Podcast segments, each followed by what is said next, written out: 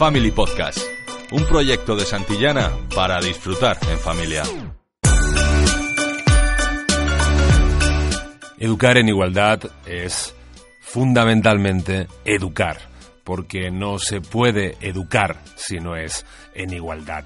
Eso es lo que defiende una de las grandes expertas en el tema, Nuria Varela, periodista, escritora, autora de varios libros que se han convertido en referencia del feminismo y de la lucha contra la violencia de género y sobre todo vocacionalmente educadora.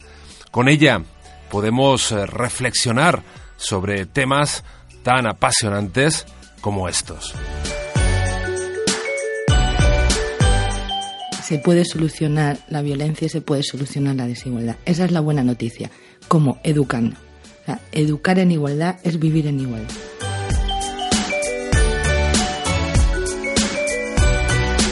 Tu madre es mucho más que tu madre. Y eso casi nunca lo vemos. Entonces, eh, y luego tiene de valor que a mí me parece que es muy importante en la educación reflexionar distintas generaciones juntas. Se habla mucho de educar en igualdad, pero ¿tenemos todos claro ya qué es la igualdad, Nuria? Pues no lo sé.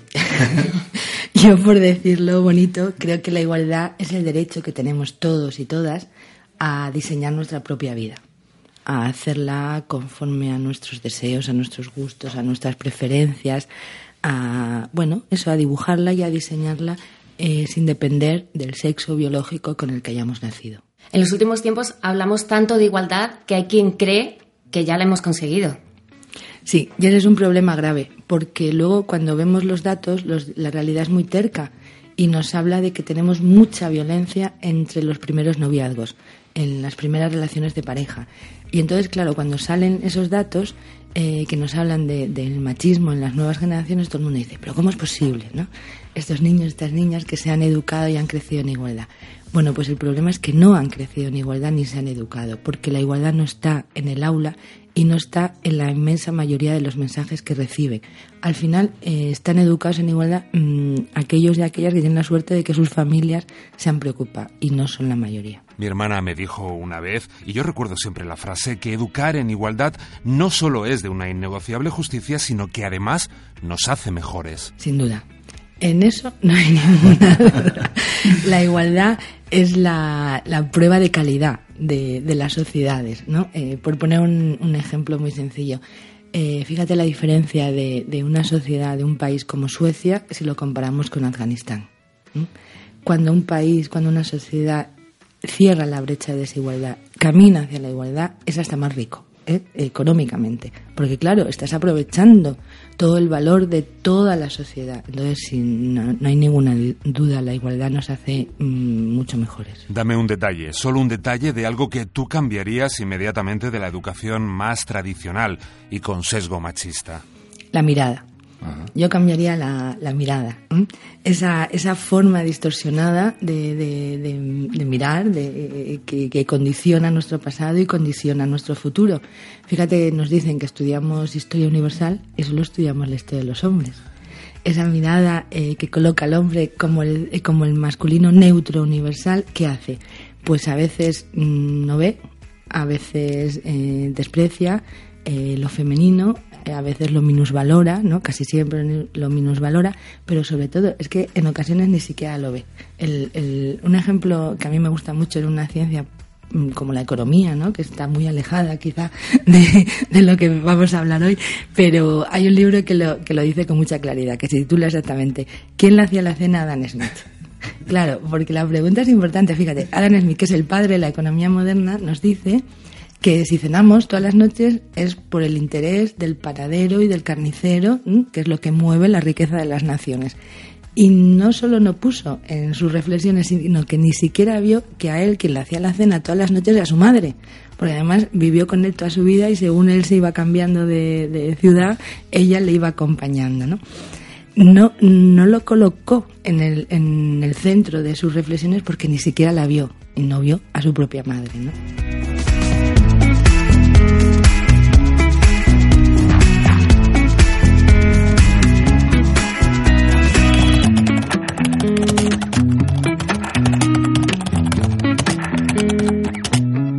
Segunda, educar en la igualdad, porque no hay otro modo de educar.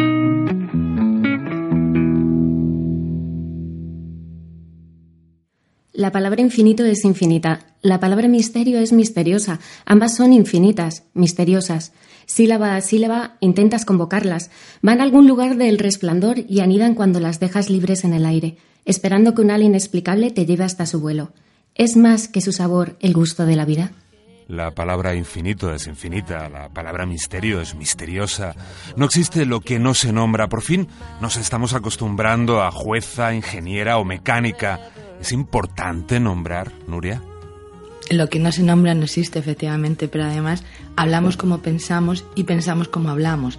Y eso es un círculo eh, determinante eh, en esa mirada de la, que, de la que hablábamos antes. Pero no solo eso, fíjate. Em, ese lenguaje sexista además provoca errores de comunicación. Salimos del aula todo el mundo pensando que la Revolución Francesa fue importantísimo para el mundo entero, ¿no? Cuando nos hablan de aquella declaración de los derechos del hombre y del ciudadano, pensamos que fue algo fantástico, el hallazgo del momento. Pero nadie nos dice que aquello no tuvo nada que ver con las mujeres, que no solo las francesas, sino todas las europeas salimos de ahí peor de lo que entramos, con muchos menos derechos. Porque claro, cuando escuchamos mm, eh, la Declaración de los Derechos del Hombre y Ciudadano nos sentimos incluidas. ¿Por qué? Porque ese uso sexista, que a veces el masculino nos incluye y a veces no nos incluye, pues nos provoca errores en, la comunicación. Vamos construyendo las cosas un poco de manera zarosa, si me apuráis, porque nunca estamos seguras de cuál es ese contenido. ¿no? Entonces, claro, oyes hablar de libertad, igualdad, fraternidad. Bueno, pues no tenía nada de universal, era solo para los hombres y todas las mujeres quedamos fuera. Entonces, el lenguaje adecuado, el lenguaje inclusivo, eh, nos hace pensar de una manera distinta y además mm, es, correcto. El otro provoca tremendas incorrecciones. ¿Cómo decirle al que cree todo lo que dice el mal que no resulta casual que no creamos que cree? Es prudente y no prevé que los filos del engaño, si rápidos en el daño, no duran eternamente como no limpie su mente, balará con el rebaño. El texto es de Ida Vitale, escritora uruguaya, compañera de generación de Benedetti y Onetti. Ellos decían que ella era la mejor, pero ha tenido que esperar a cumplir 95 años para recibir el premio Cervantes. Sí, porque esa mirada eh, distorsiona, mm, valora lo masculino y no valora lo, femenino. Y como decía antes con, el caso de la madre de Anne Smith, a veces ni siquiera ve a las mujeres, ¿no? Em, podéis mirar montones de libros de, distintas ciencias que nos explican el mundo y que parece que no existen las mujeres. Si los leyera un marciano pensaría que en el planeta Tierra no hay mujeres porque no estamos incluidas. Entonces, es lo que llamamos ceguera de género, ¿no? Hay un montón de valor, de trabajo, de arte, de, mujeres muy importantes que ni siquiera las hemos visto. Decía Cristina, premio Cervantes, premio Nobel, premio Oscar, los Goya del cine, todos los premios tienen nombre de hombre. Ahí también queda un camino, en eso también hay que educar, ¿verdad? Eh, te preguntas, ¿cómo eh, nuestras niñas van a crecer, se van a educar, se van a hacer adultas con referentes. ¿A quién van a querer imitar? ¿no? Eh, piensan que además tienen siempre una sensación de pioneras. Tú vas al aula a hablar con, con las muchachas más jóvenes y piensan que, que, acaban de inventárselo todo, claro, porque no hay esa transmisión. Y al otro lado, que a mí casi me preocupa más, mm, los muchachos crecen eh, minusvalorando mucho lo femenino, crecen mm, con mucho desprecio, incluso en ocasiones, eh, hacia lo femenino, porque claro, en todo su currículum está ausente. Y eso es muy importante, porque ahí eh, es, esa es la semilla del machismo. ¿Qué es, qué, es el machismo? Pues es ese desprecio, ¿no? ese pensar que lo masculino es mejor, que lo masculino es más valioso. Entonces, es muy importante qué referentes les estamos dando y cómo les estamos contando el mundo. Vamos a detenernos en otros ejemplos muy concretos, en otros caminos que quedan para la coeducación.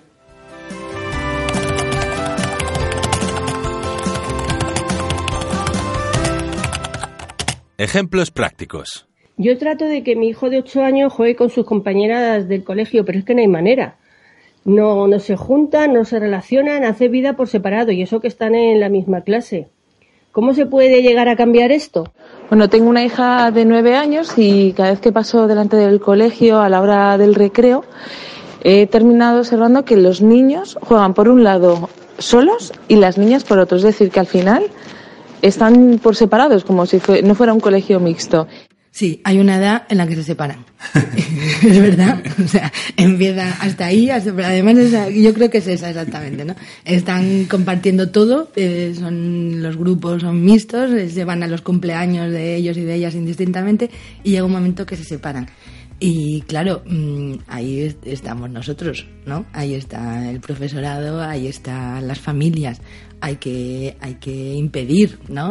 con mucho cariño, pero hay que, más que impedir, hay que promover que, que sigan participando eh, juntos en las actividades. Yo creo que tiene mucho que ver con que no le demos importancia.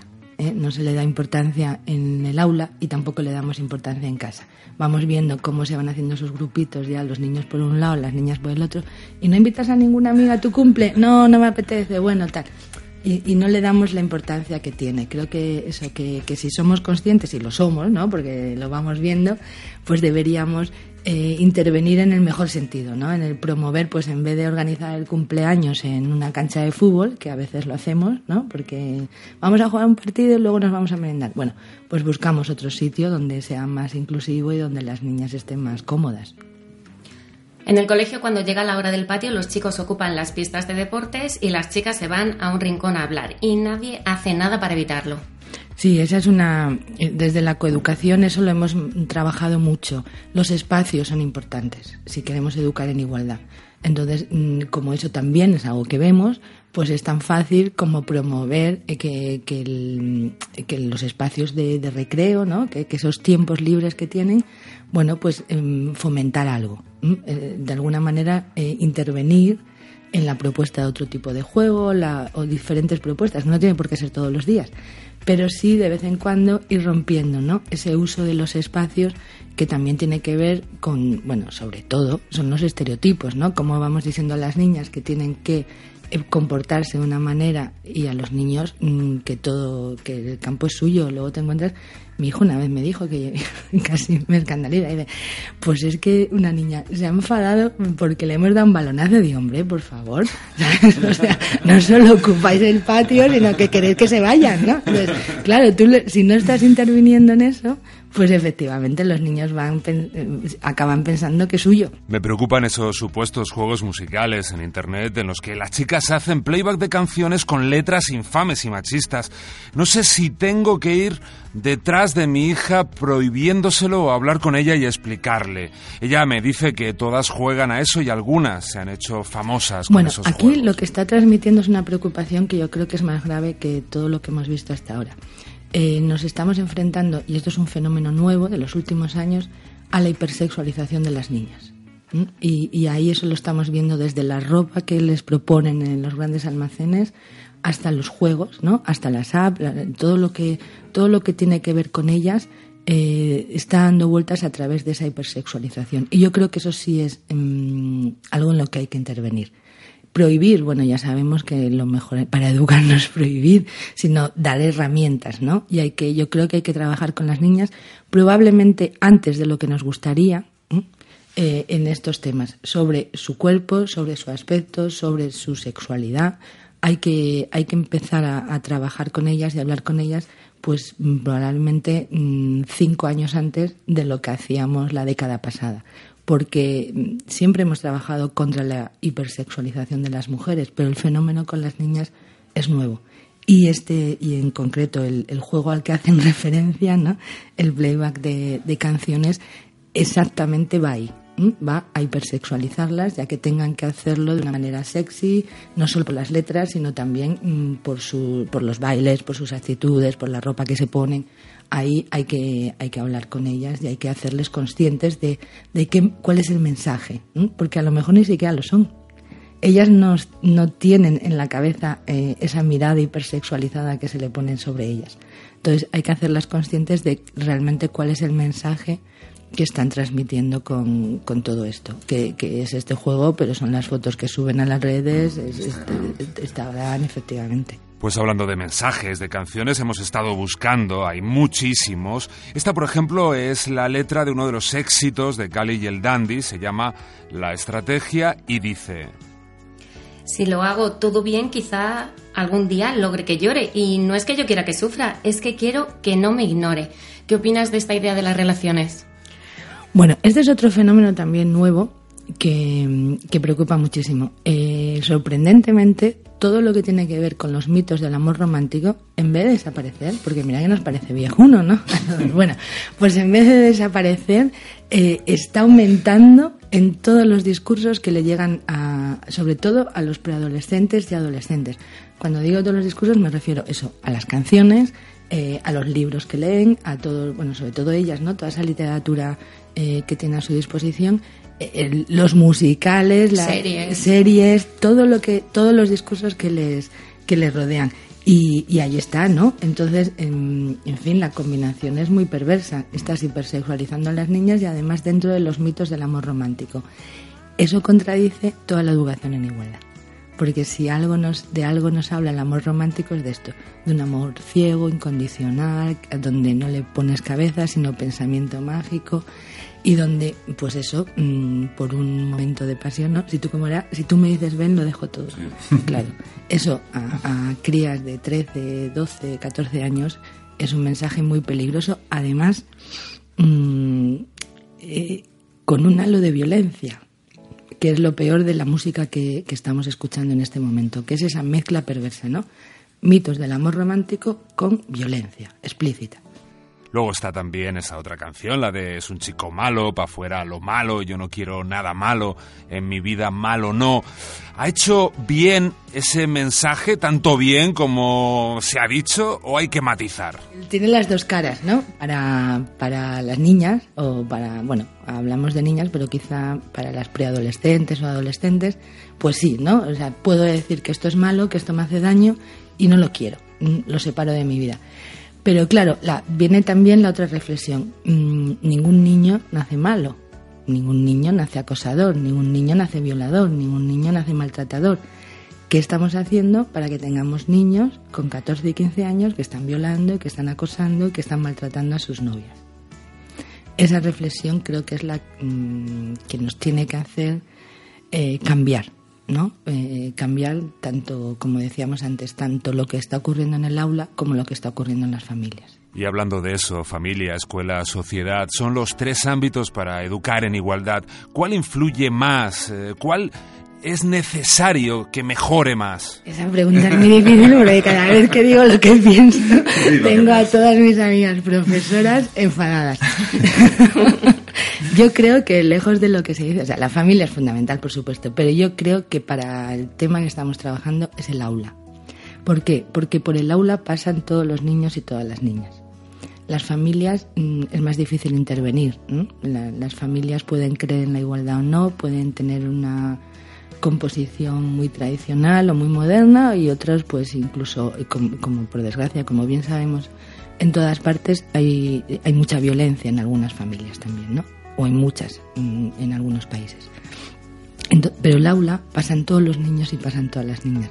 Entonces es el lugar ideal para darles las herramientas, tanto a ellos como a ellas, para detectar la violencia y para saber manejarla y para saber evitarla. Porque todo esto al final lo que estamos haciendo es prevención.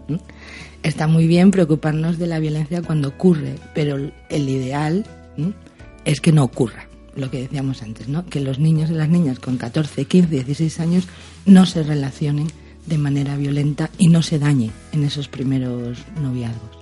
Pues aunque nosotros estamos muy en contra con eso de que ir al rincón de pensar sea un castigo, hemos creado un rincón para pensar en positivo, precisamente para repensar cosas en las que no habíamos reparado.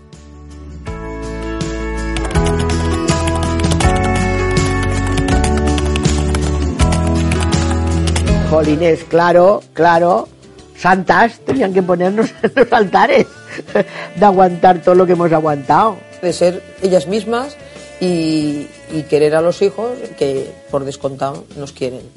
sin las mujeres no funcionaría nada, digo yo. El amor es inmenso para todo, ¿no? Por lo menos lo distribuyes. Entre todos se puede cambiar, se puede cambiar la situación. Lo que hemos escuchado son fragmentos de un documental creado por una asociación nacida en Valencia que se llama La Madre que me parió. Una asociación maravillosa que parte de una idea. Ese hijo que reconoce cuántas veces su madre le ha preguntado lo que quiere ser y sin embargo él nunca le ha preguntado a ella lo que quiere ser ella. Sobre esa idea eh, se crean eh, foros, se crean debates, coloquios, se proyecta el documental en espacios comunitarios y se reflexiona. ¿Qué te parece esa idea? esa idea es preciosa. Es preciosa porque va justo al corazón de lo que hablábamos, justo al corazón de ver a las mujeres y ver a tu propia madre, lo que no hizo Adam Smith, ¿no? ver a tu propia madre como una persona, como una persona con, con una vida propia, o sea, tu madre es mucho más que tu madre. Y eso casi nunca lo vemos. Entonces, eh, y luego tiene de valor que a mí me parece que es muy importante en la educación reflexionar distintas generaciones juntas. Eso es muy valioso, ¿no? Cuando tú pones en diálogo a, la gente joven con adultos e incluso también con, los abuelos. Pero esa relación sana con tu madre es fundamental para tener una vida sana. ¿eh? no, vamos, me parece de las iniciativas más bonitas que, tenemos.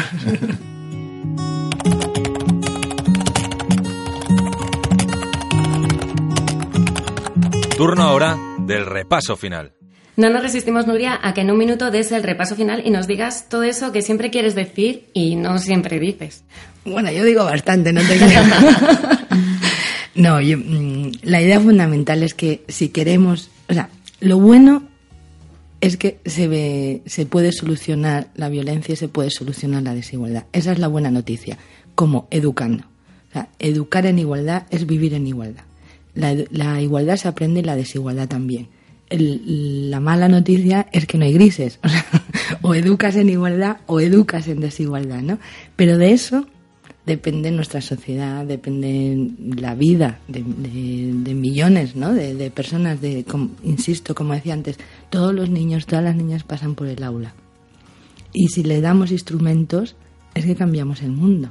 Tú has dicho desde el principio, Nuria, que uno de los grandes problemas es que la sociedad y la cultura están construidas en torno a la figura masculina y eso lo impregna todo.